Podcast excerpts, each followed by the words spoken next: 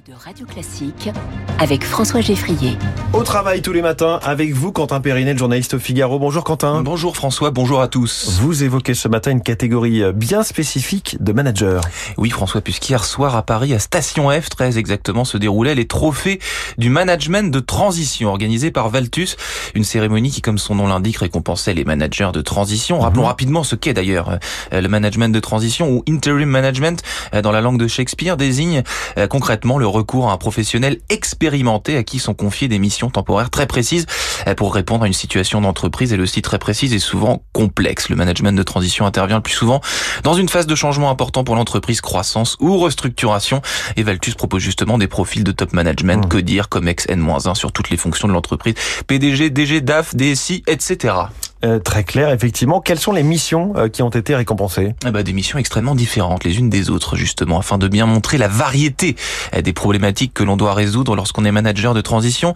Les six trophées correspondant aussi manager de transition primés sont parvenus à relever un défi au pied levé en menant à bien une mission particulièrement délicate dans une entreprise en pleine mutation.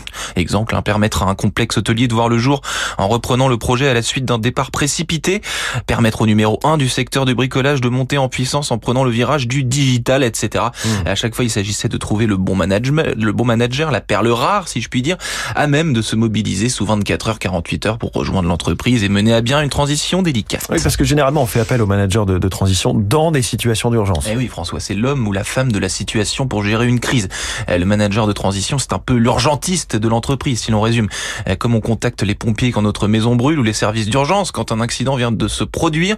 En France, le management de transition est apparu au début des années 2000 hein, dans un baromètre France Transition fait apparaître un marché de plus de 1000 missions en France par an, un chiffre qui augmente d'année en année. De plus en plus d'entreprises ont recours à cette formule lorsqu'elles ont un sujet de transformation ponctuel et pointu à mener, souvent dans la tech d'ailleurs. Elles font appel à des managers de transition qui resteront 6 à 8 mois dans l'entreprise. Merci beaucoup Quentin Périnel. Au.